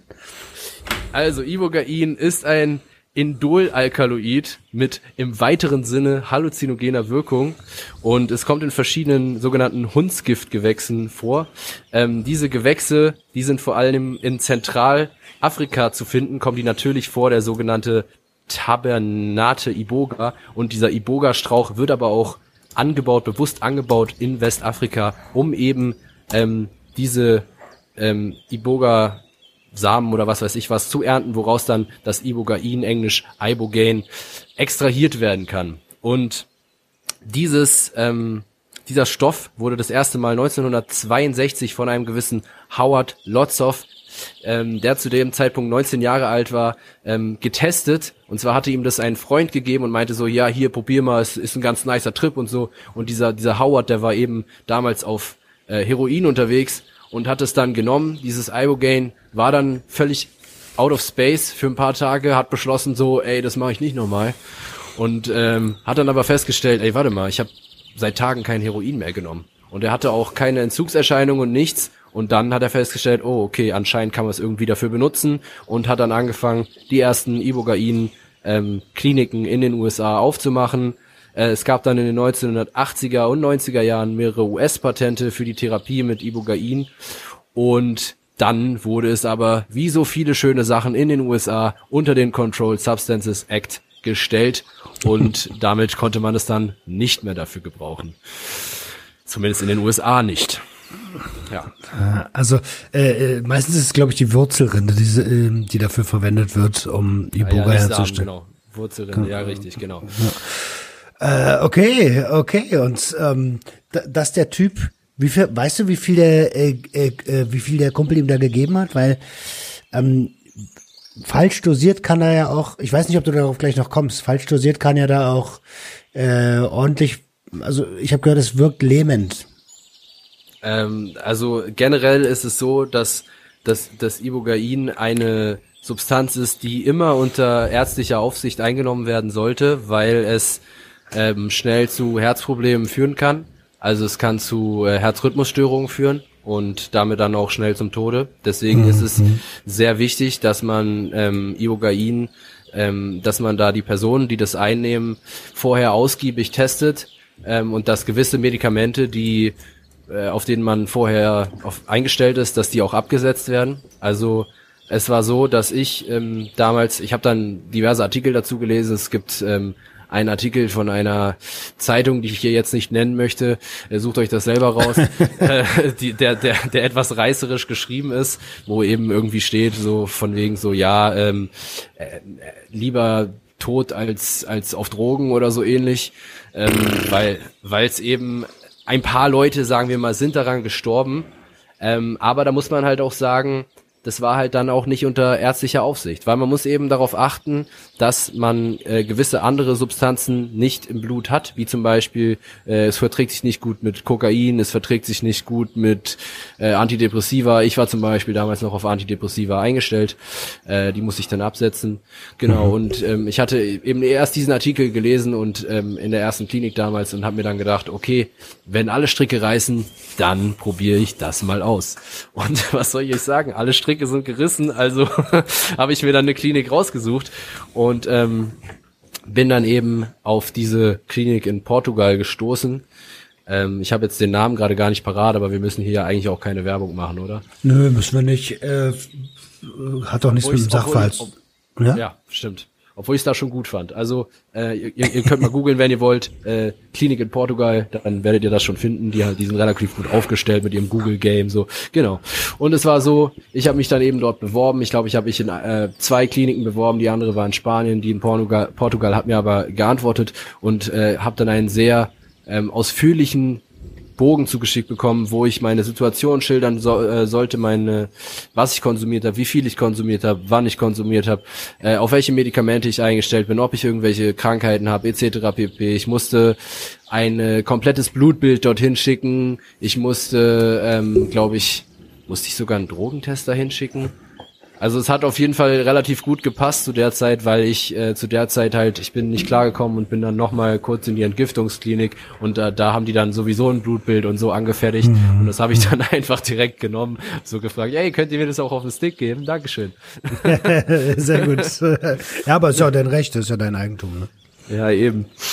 Und ähm, hab das dann, hab das dann alles äh, dorthin geschickt, hab dann ähm, noch ein paar Fragen äh, gestellt bekommen, ähm, ob ich äh, und und habe dann auch so einen ausführlichen, äh, nee, genau, habe einen ausführlichen Bogen äh, zugestellt bekommen, wo das, wo eben diese ganze Prozedur noch mal drin stand, wo drin stand, dass ähm, wie der Ablauf war und äh, dazu komme ich gleich wieder war ähm, und was was ich da erwarten kann und und so weiter. Und es sollte eben sichergestellt werden, dass man bewusst ist, sich bewusst ist, worauf man sich da einlässt ähm, und nicht irgendwie so wie halt 90 Prozent der Sachen, die heute im Internet verkauft werden, ja hier jetzt äh, nur noch drei mhm. Stunden, äh, 20 Prozent weniger und so und es sind sowieso nur noch fünf Stück verfügbar und so und deswegen jetzt schnell kaufen und so. Also mhm. äh, so wurde dort nicht gearbeitet. Sondern, sehr, sehr ähm, gut. Sehr, sehr gut. Fall. Es ist ja auch oft so, äh, ähm, also erinnert mich jetzt erstmal so ein bisschen an eine Ayahuasca-Kur in Südamerika was, was jetzt gleich vielleicht als Geschichte kommt. So, so leichte Ähnlichkeiten sehe ich da, obwohl das, was du beschreibst, natürlich deutlich professioneller ist. Also ich habe noch nie eine Ayahuasca-Tour gemacht, aber stelle ich mir auch so vor, ja. Und ja, ich, achso, ich auch nicht, ne? ich auch. also noch also nicht. So. Nein, Spaß. ich bin dann eben dorthin gefahren und ähm, hab dann ähm, wurde dort abgeholt vom Flughafen äh, in Lissabon und ähm, habe eine Nacht in so einem anderen äh, Hotel übernachtet, weil es dann irgendwie am nächsten Tag erst losging, dachte ich. Ich war dann schon voll aufgeregt, als ich mich da in diesem Hotel schlafen gelegt habe. Und am nächsten Tag ähm, bin ich dann dort angekommen, auf, auf dieser Finta. Äh, Finta? Finca heißt das eigentlich. Finca, Finca. Mhm. Äh, also äh, da wo es... Ist auf jeden Fall so ein, also es war so ein kleiner so ein, naja, was heißt, so ein Hof einfach mitten im Nirgendwo, so, so ein malerisches Gebäude äh, mit Pferden hatten die da und Hunde und Katzen und äh, drumrum wirklich äh, quasi Weinberge, Wüste mäßig so. Also das war wirklich mitten im Nirgendwo und malerische Landschaft und generell da im Süden, die Sonne macht ja ganz andere Farben und so. Also hm. es war hm. wirklich, es war wirklich traumhaft, muss man wirklich so sagen. Wie lange warst du da? Ich war fünf Tage da, glaube ich. Oh, also eine recht zügige Nummer. Und es war dann so, dass, ähm, genau, also Dienstag sollte es dann losgehen. Wir haben dann Montag, wurden wir da so ein bisschen eingeführt. Es gab so einen, also einen richtig Psychotherapeuten, der da gearbeitet hat in dieser Klinik äh, oder in diesem Retreat. Dann den, den Boss davon, der halt selber schon äh, der halt selber auch äh, Crack Addict früher war und äh, mit Ibogaine oder Ibogain clean geworden ist und auch mhm. schon, aber darüber hinaus oft Ibogain genommen hat, weil das kann man ja auch so ähm, einfach so psychotherapeutisch quasi so anwenden und halt auch so voll der Freak und so. Also ich weiß nicht, ob dir so Wim Hof und sowas ein Begriff Ja, ja, ja, klar. Eisbad und sowas, also so einer, weißt du, der so diese ganzen Sachen macht halt. Sauber. Und, und ja, sympathischer Typ auch. Und dann gab's noch einen, der so, das war so ein, so ein Typ aus Indien, so, der auch so, aussah wie so ein richtiger Klischee-Mönch. Also so, so, so glatze, äh, etwas beleibt, so und immer mit so einem Gewand, weißt du, und dann immer mit indischem Akzent, so richtig witzig einfach. Okay, okay, okay. Und der hat einem dann äh, da irgendwie äh, Meditation beibringen wollen, sage ich mal. Ich formuliere es so, weil ich komme gleich dazu, wieso.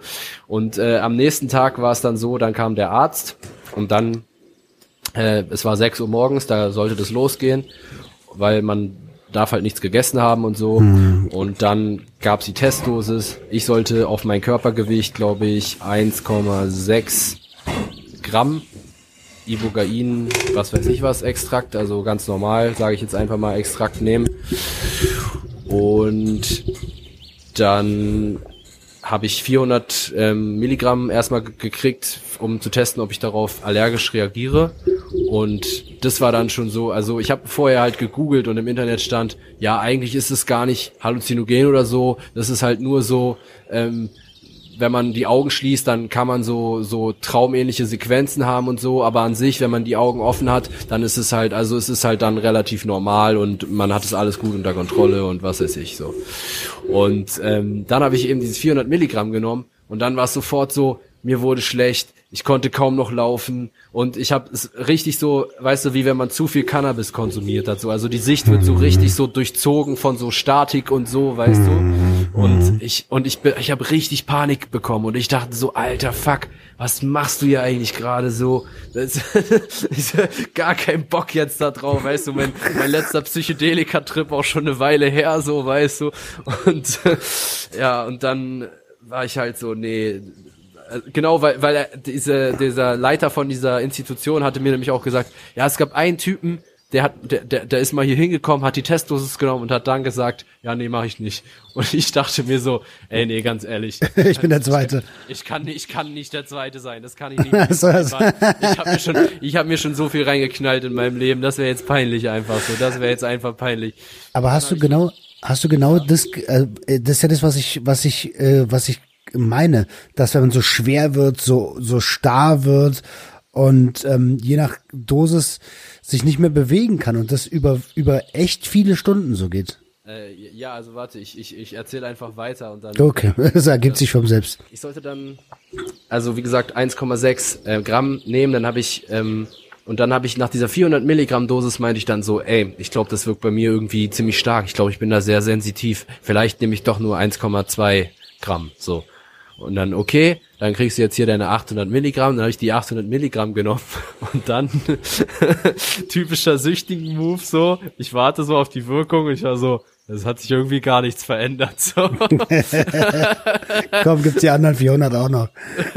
Ja, nee, es, es ging dann immer weiter und ich glaube, ich habe ich hab dann irgendwie bis bis 14 Uhr immer wieder Redoses gekriegt und am Ende war ich halt auf 3,2 Gramm so, Oh, weil also ähm, es ist wohl so, dadurch, dass ich ja nicht ähm, also so diesen Opioid ähm, Entzugserscheinungseffekt hatte, ähm, den kann man ja auch bekämpfen mit, ähm, weil es ja auch an die Opioid-Rezeptoren, glaube ich, auch andockt, Ibogain, äh, kann man es ja damit bekämpfen und dafür muss man schon eine relativ hohe Dosis nehmen. Aber wenn man es jetzt einfach nur so aus diesem, sage ich jetzt mal, äh, psychotherapeutischen, ich will meine Sucht erforschen, was weiß ich was Aspekt nimmt, dann kann man, glaube ich, auch mit einer etwas geringeren Dosis arbeiten. Also gab es da auch noch Spielraum nach oben so. Deswegen sind wir dann höher gegangen und dann war auf jeden Fall nichts mehr mit ähm, keine keine Optics oder so. Das war das war gar nicht so. Also ich ich lag dann da auf meinem Bett,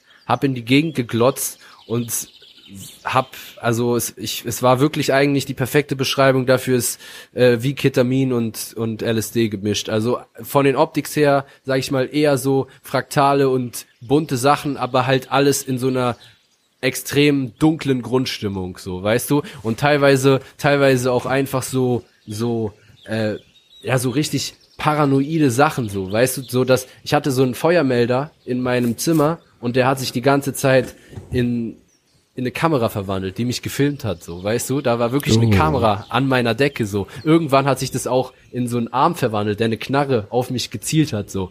Aber ich war so weggetreten, mir war das dann irgendwie alles egal. Ich bin richtig in meinem Turn versunken und irgendwann, ich fand es irgendwann einfach nur noch geil, weil ich, ich dachte mir so, ja, ich bin irgendwie voll drauf, so, und ich konnte es tatsächlich irgendwie genießen, so. Ich, es war wie so ein, wie so ein, ja, wie einfach mal wieder so richtig zu trippen, so, weißt du? Ich, ich, ich, ich, ich lag dann irgendwann so da und ich hatte das Gefühl, dass ich so im Internet der Zukunft rumsurfe und so, also so richtig verrückte Sachen einfach. Ich habe irgendwie so das Gefühl gehabt, dass ich mit irgendwelchen Puppen so irgendwas nachspiele, so die aber gar nicht da waren natürlich, so die ich auch nicht gesehen habe, aber ich hatte irgendwie das Gefühl, so dass ich das gerade mache, so ich weiß auch nicht. Ich und irgendwann kamen die auch in mein, also die kommen ja dann regelmäßig ins Zimmer, man ist ja alleine im Zimmer in seinem Bett, um zu checken, so wie geht's dir und so.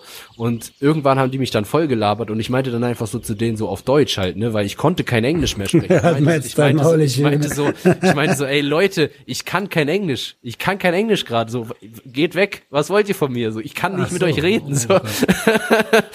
und ja, es war relativ crazy alles. Und dann am nächsten Tag, also eigentlich, worum es mir eigentlich ging, war, es gibt wohl einen Effekt von Ibogain, der aber auch nicht bei jedem auftritt. Und zwar, wenn du die Augen schließt, dann hast du solche, wie so eine Art Filmsequenzen, die wohl keinen Sound haben, sondern die du einfach nur siehst. Und das sind wirklich so Sachen aus deinem Leben, wie so äh, Träume, aber etwas realer so. Und da erfährst du dann irgendwie wirklich was über dich. Und ich hatte das halt gar nicht und ich wollte das unbedingt haben. Deswegen habe ich dann auch am Ende diese riesige Dosis gehabt.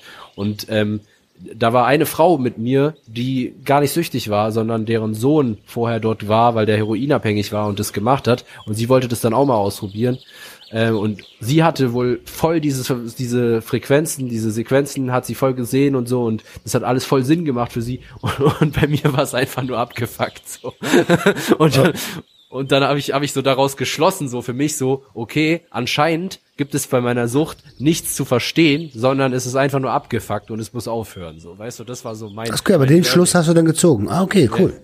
Ja, ich, es war dann irgendwann am nächsten Tag, 7 Uhr morgens, und die kam in mein Zimmer rein und ich kam so langsam wieder klar, konnte aber immer noch nicht vernünftig laufen oder hatte auch immer noch Optik so, aber ich war nicht mehr so komplett äh, weg so. Und die meinten dann, ja, es ist sieben Uhr morgens, äh, komm mal langsam klar. und und es war dann Mittwoch und dann ging halt das eigentliche Retreat-Programm los. Und du musst dir vorstellen, ich hatte halt gar nicht geschlafen. Ich war halt einfach nur im Arsch. Mhm. Und dann wollten die mir da irgendwie Meditation beibringen. Und ich dachte mir so, Jungs, das, das wird hier nichts. Also ich bin, ich bin komplett am Ende. Und dann, dann, dann, dann wollte ich ja, dann, dann war halt so wieder Abend irgendwann, zum Glück. Also mir ging es halt am Mittwoch noch relativ okay, weil ich halt noch drauf war einfach, weißt du. Und äh, am, dann konnte ich aber überhaupt nicht pennen die Nacht, was irgendwie auch normal ist, dass man dann erstmal nicht pennen kann von diesem Abbauprodukt von Ibogain, was ja, dazu komme ich gleich noch, Noribogain ist, äh, was auch viel von dem Effekt ausmacht. Und ähm, das, das ging so weit, dass also ich konnte irgendwann einfach nicht mehr. Ich konnte nicht pennen und ich war so im Arsch und dann hat er mir hat er mir halt irgendwie ein bisschen Valium gegeben, damit ich halt wenigstens ein paar Stunden pennen konnte. Und dann bin ich irgendwie, ich habe zwei drei Stunden gepennt, bin aufgewacht Donnerstag, ich habe in den Spiegel geguckt. Ich schwör's dir, ich sah noch nie nach keinem Clubbesuch so kaputt aus. Ich war so im Arsch, wirklich so ultra tief Augenringe und zu nichts zu gebrauchen und auch einfach super schlecht gelaunt. Und dann, dann war ich da, weißt du, ich will jetzt gar nicht, ich will jetzt gar nicht anfangen, irgendwie da dieses Programm, was die da haben, zu, zu äh, irgendwie so in Zu liegen. Ja, ja, so, so, so, so. So, so, aber es war halt, für mich war es halt einfach zu viel und sie meinten halt auch vorher zu mir, es ist wirklich anscheinend so, je jünger man ist, desto mehr macht einen Ibogain fertig, so. Und ja, du hast ja auch nochmal das Doppelte genommen von dem, was die normalerweise rausgeben, ne? Naja, also seine Aussage war von, von dem Leiter von der Einrichtung war, äh, wir geben dir so viel, wie du brauchst. Und wenn du das Gefühl hast, du brauchst mehr, dann kriegst du auch mehr. So. Alter. Also es gibt, es gibt, okay. wohl eine, es, es gibt wohl eine Grenze und da war ja auch ein Arzt und so und das scheint schon alles so im Rahmen gewesen zu sein. Aber es geht wohl darum, dass jeder halt irgendwie das Erlebnis da mitnimmt, was er halt braucht, um halt clean zu werden. So. Und ja, ich muss sagen, die nächsten Tage waren für mich extrem anstrengend. Ich war dann auch, muss ich auch sagen, ich war dann auch ein bisschen psychotisch unterwegs so. Ich habe irgendwie so komische Bewegungen gemacht und so. Und ich habe dann irgendwann so ein Antipsychotikum von denen bekommen, weil die das ein bisschen weird fanden so, mhm. äh, was ich da so gemacht habe so. Und es kann aber wohl auch alles sein. Also ja, es ist halt einfach ein richtig heftiger Trip gewesen so. Und ich habe dann ähm, von Donnerstag auf Freitag habe ich dann habe ich dann endlich wieder richtig geschlafen, konnte dann Freitag einigermaßen das Programm da noch mitmachen und bin dann Samstag wieder nach Hause gefahren. Man hatte da auch die ganze Zeit sein Handy nicht. Äh, meine Ange die Angehörigen durften einem da Briefe hinschreiben, so an die E-Mail-Adresse von dieser Einrichtung da und es wurde einem dann ausgedruckt und hingelegt. Es hat mich extrem äh, berührt, dass ich da von mehreren Leuten, auch von Freunden von mir, Briefe bekommen habe und so. Ähm, das war, das war sehr schön. Und ähm, ja, ich war dann aber auch auf jeden Fall extrem froh, als ich wieder nach Hause konnte, weil ja, weil es einfach so super anstrengend war. Und ähm, genau, ich habe, also genau, ich wollte jetzt was sagen zu Noribogain. Also es ist so, Ibogain wird zu Noribogain umgewandelt. Es ist äh, ein Metabolit von Ibogain und der hat eine Halbwertszeit von drei bis vier Monaten. Das heißt, das ist ah. einfach extrem lange in deinem System und ähm, das dockt eben an die Serotonin- und Dopaminrezeptoren an und führt eben dazu, also genau, es ist eben ein Mehrkomponentensystem, dieses, diese Ibogain-Entzugsgeschichte. Und zwar es, es besteht eben einmal aus diesem, sag ich mal, psychotherapeutischen Effekt, der entweder eintreten kann, wenn du da diese Frequenzen hast, oder der vielleicht auch eintritt. Also für mich war es auch einfach so, weißt, es ist ja auch immer so ein Ding, du, du, du machst dich auf, du begibst dich auf eine Reise für deine Genesung. So, du beschließt, ich will jetzt genesen und dafür nimmst du etwas auf dich. Und das ist ja, kann ja auch so ein Trip sein, der jetzt an sich einfach gar nicht schön ist oder dir irgendwas sagt, aber du, du bist halt bereit, was zu investieren für deine Genesung. So, ja, du bist, du bist nach Portugal gefahren, Alter. geflogen, ja. Ja, ja, geflogen, also, ja. Ja, genau. Und Boah, gefahren, das wäre richtig heftig gewesen. Auf jeden Fall, du, du, du bist, äh, du bist durch halb Europa, äh, hast du dich bewegt, um das anzugehen. Und das zeigt ja, dass, dass du es ernst meinst, Alter. Genau, genau, genau, genau. Ein Aspekt ist eben auch, dass du deine Entzugserscheinungen, wenn du welche hast, die körperlichen sofort loswerden kannst. Und der letzte Aspekt oder und für mich irgendwo auch mit der wichtigste ist halt eben dieses Noribogain, was dafür sorgt, dass du einfach so eine gewisse Zeit hast, wo einfach dein Suchtdruck wesentlich geringer ist. Und das kann eben reichen, ähm, um quasi so verhaltenstherapeutisch so weit aus deiner Sucht rauszukommen, dass du dann dich daran gewöhnst, irgendwie ohne, ohne Drogen klarzukommen. Weil es ist eben so, also ich habe das voll gemerkt, du hast so eine gewisse, ja, du hast so eine gewisse Grundzufriedenheit einfach. Böse Zungen könnten sagen, es ist auch einfach nur eine Droge, auf der man dann sich befindet, so, weißt du? Vier, vier Monate lang so. Richtig, genau. also man, man merkt das schon. Und ähm, was ich vor allen Dingen auch gemerkt habe, meine Rückenschmerzen waren einfach weg. Die waren einfach nicht mehr da, so. Also richtig crazy, so von einem Tag auf den anderen. Ich saß im Flieger zurück und ich konnte es einfach überhaupt nicht fassen, dass ich einfach da gerade sitze, weil der Hintenflug war so scheiße einfach so. Das hat gar keinen Spaß gemacht, da in diesem Billigflieger zu sitzen. Dreieinhalb Stunden dauert es ja schon nach, nach ähm, mhm. Portugal und ähm, ja, und der Rückflug war eben so schön. Ich habe so ein, so ein ähm, Buch gehört da, das heißt im Grunde gut, da geht es so darum, dass die Menschheit eigentlich, ja, dass wir eigentlich alle dazu gemacht sind, äh, gut zu sein zueinander und ich habe mich so erfüllt gefühlt, ich dachte so, ich habe mich so connected gefühlt zu allem so und ich dachte so, alter geil, das das das ist es jetzt so.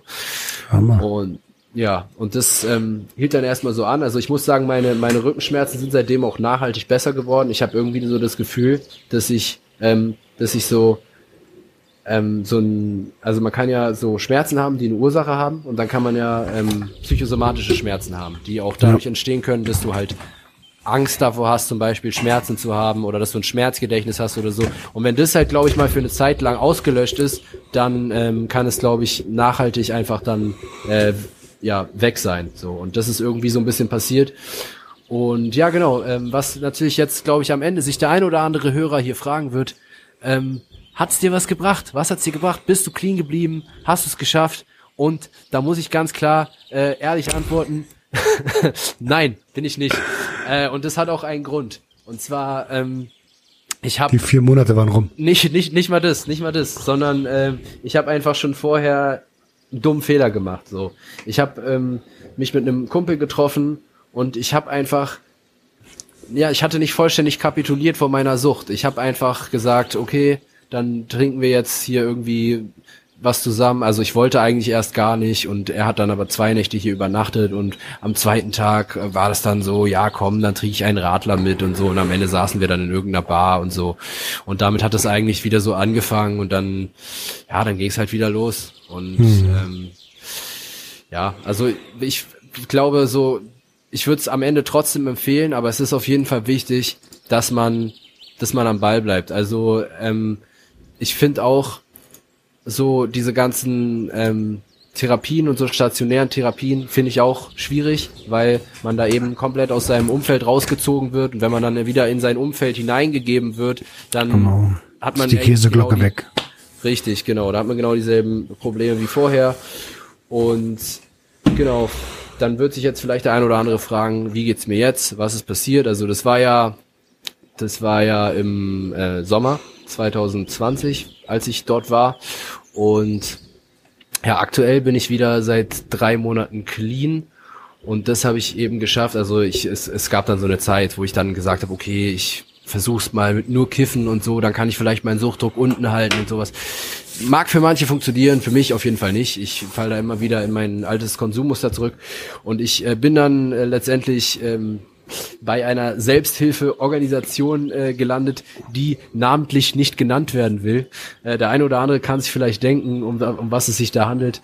Ähm, aber äh, ja, es, äh, es gibt da gewisse Regeln und die besagen eben, dass man gegenüber Rundfunk und Film anonym bleiben soll. Ach so. Und das, das ist eigentlich sehr gut, so dass es alles so passiert ist, wie es passiert ist, weil so eine so eine Sucht ähm, ist eben ein sehr vielschichtiges Ding und man sollte sich nicht schämen, das möchte ich jedem da draußen sagen, der irgendwie da gerade am struggeln ist und am versuchen ist, da irgendwie rauszukommen. Man, man sollte sich nicht schämen, wenn man rückfällig wird. Man sollte sich gerade am Anfang äh, auch die Möglichkeit für einen Rückfall offen lassen. Irgendwann, das ist aber auch wichtig, sollte man versuchen eben nicht mehr rückfällig zu werden, weil jeder Rückfall könnte der letzte sein, weil Sucht ist eben eine sehr perfide Krankheit, die immer wieder versucht, dich zu überlisten und dich komplett ähm, in dein altes Konsummuster zurückzuholen. Und es kann eben sein, dass du einfach komplett die Abstinenzabsicht verlierst und einfach wieder ähm, dich deinem Konsum hingibst, so wie das bei mir zum Beispiel der Fall war, weil ich nach dieser Ibogain-Geschichte, da ich habe eben wieder angefangen zu ähm, ja zu kiffen und irgendwann kam dann der Punkt, wo ich auch mal wieder Ketamin gespritzt habe und dann wirklich der Meinung war, das ist jetzt kein Rückfall, sondern ich brauche einfach ab und zu einen guten Rausch. Ich brauche einfach mhm. ab und zu nur einen guten Rausch und dann dann ist alles okay. So das das das das war meine legitime Meinung und das ist eben das ist eben so krass, äh, wenn man sich das ja, wenn man sich das so aus der Retrospektive äh, anschaut, äh, Retrospektive, dass, dass, dass man ja wie, wieder komplett alles vergisst, wofür man gekämpft hat und wieder komplett am Anfang ist und es nicht mal merkt in dem Moment. Und äh, ich bin dankbar dafür, dass das alles so gekommen ist und dass ich alle Wege mal ausprobiert habe, weil ich glaube, sonst ähm, hätte ich auch meine Probleme mit dieser nicht genannten Selbsthilfeorganisation, weil man muss es eben, gerade wenn man da hingeht und nicht wie in so einem äh, therapeutischen, also ähm, Therapieklinik-Kontext gezwungen ist, die Sachen zu machen, muss man es eben wirklich wollen. Und ähm, das kann man eben, das kannst du halt keinem eintrichtern, so, weißt du. Du musst da selber deine Erfahrungen machen und auf die Schnauze fallen, damit du es eben kapierst. Und ja, ich kann nur sagen, ich hoffe, ich hab's jetzt kapiert. Ich weiß es nicht. Drei Monate sind überhaupt nichts. Das ist, äh, das ist sowieso klar. Nur für heute, äh, wie man so schön sagt. Und, ähm, okay, alles klar. alles klar. Ähm, ey, aber, aber ganz ehrlich, ich, ich, ähm, ich find's gut. Ich find's total krass, wie reflektiert du bist. Gut, da, du bist eh jemand, der, der sich mit Sachen beschäftigt. Ähm, durch die durch die äh, Therapie und durch die Selbsthilfegruppe wirst du wahrscheinlich sowieso noch ein bisschen mehr am Start sein. Auf jeden Fall von mir an der Stelle mal ein riesiges Lob, wie, wie reflektiert du an die ganze Nummer rangehst. Da kannst du schon sehr stolz auf dich sein, welche Fortschritte du da gemacht hast. Echt krass. Vielen, vielen Dank. Überkrass, Alter. Also ich habe zwischendurch, äh, äh zwischendurch habe ich ein paar Mal gedacht, bin ich jetzt Gast hier in dem Podcast? Du hast halt, Dicker, du hast die Fragen selber gestellt teilweise, die ich stellen wollte. Ähm, aber alles easy, das passt schon. habe ich mich mal eine Stunde zurückgelehnt, auch okay.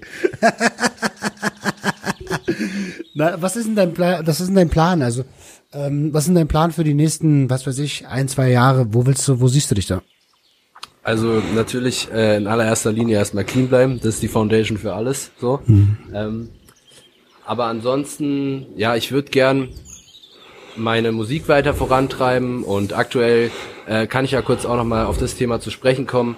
Also die Musik, die ich gerade mache, dreht sich eben auch viel um das Thema Sucht. Das ist ähm, deutschsprachige, ja, es ist ja Rap, Pop, was weiß ich was, so in dem Bereich angeordnet und ähm, ja eben verarbeiten und so und dann gucke ich mal. Also ich meine, irgendwoher muss das Geld halt kommen so und ich ähm, werde mich jetzt nicht blauäugig da in irgendwas reinstürzen so, sondern vielleicht auch gucken, dass ich das mit dem Programmieren nochmal versuche oder so. Aber mainly habe ich Bock auf Musik und eben auch auf ähm, Medien machen. So, also sowas, sowas wie jetzt, das macht mir macht mir mega Freude und äh, ich bin da jetzt demnächst auch zu einem anderen äh, Podcast äh, eingeladen, hier auch aus diesem, aus diesem Drogenuniversum. Mhm. Ähm, Freue ich mich drauf. Cool. Dann äh, wünsche ich dir, dass du dort weiterhin sehr viel Spaß hast in dem ähm, ist das Drogen und äh, und Aufklärungsuniversum oder gibt ja viele verschiedene Arten von Podcasts, die oder von von Instagram-Seiten, die so im letzten Jahr entstanden sind. Na, Viele ich äh, kann es ja vielleicht sagen mit einem kleinen Shoutout, also es ist der, der, der Sehnsüchtig-Podcast. Ah, alles klar. Liebe Grüße, Schmörri. ja, da, da sehr gerne, da sehr, sehr gern. Ach, die ist richtig cool. Da viel Spaß wünsche ich dir, euch dort beiden. Ähm, und äh, zum Ende hin äh, würde ich dich bitten, ähm, der Community noch mal einen Tipp mit auf den Weg zu geben, auch wenn du gar keinen von denen kennst, aber die sind halt so durch alle ähm, gesellschaftlichen Strukturen angeordnet, Konsumenten, Nicht-Konsumenten, alles mit dabei. Aus deiner Erfahrung heraus gerne ein Tipp. Okay, ich, ich muss ganz kurz überlegen, ja, damit ich hier substanzielles ähm, aufsage. Free Nelson Mandela. Nein, Spaß. I have a dream. ja, genau. Ja, also ich glaube, das, das Wichtigste, was ich, was ich einfach nur sagen kann, ist, schämt euch nicht dafür, wenn ihr das Gefühl habt, dass ihr ein Problem haben könntet. Versucht darüber zu reden, versucht auch eure Angehörigen mit ins Boot zu holen, weil meiner Meinung nach gibt es gewisse persönliche Dispositionen, die eben unweigerlich dazu führen, dass man äh, suchtkrank wird oder dass man, dass vielleicht auch so ist, dass man diese Krankheit schon von Kindheitsbeinen an mit sich rumschleppt, nur dass die halt noch nicht ausgebrochen ist. Deswegen schämt euch nicht dafür. Es ist keine Charakterschwäche, es ist eine Krankheit, die ihr habt. Und wenn ihr merkt oder wenn ihr das Gefühl habt, dass ihr Probleme bekommen könntet, dann geht einfach auf die Leute zu, die ähm, euch lieben, die euch vertrauen, die denen ihr vertraut und redet mit denen, weil es kann eigentlich nur besser werden. Boom, genau. Kommunikation ist am Ende immer der Schlüssel. Ähm, mit diesen Worten möchte ich mich verabschieden, möchte ich uns verabschieden. Ihr Lieben, ähm, ist eine etwas längere Episode geworden, aber ich glaube, ihr habt eine Menge mitbekommen.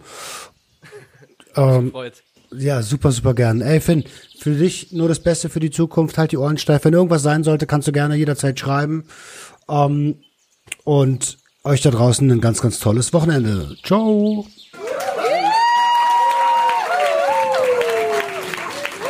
Das war Sucht und Ordnung. Schaltet auch beim nächsten Mal wieder ein. Wenn ihr Anmerkungen habt oder selbst zu Gast sein wollt, um mit uns über euren Konsum zu sprechen, schreibt uns gerne jederzeit. Und wenn es euch gefallen hat, folgt uns auf Facebook und Instagram. Bis bald bei Sucht und Ordnung.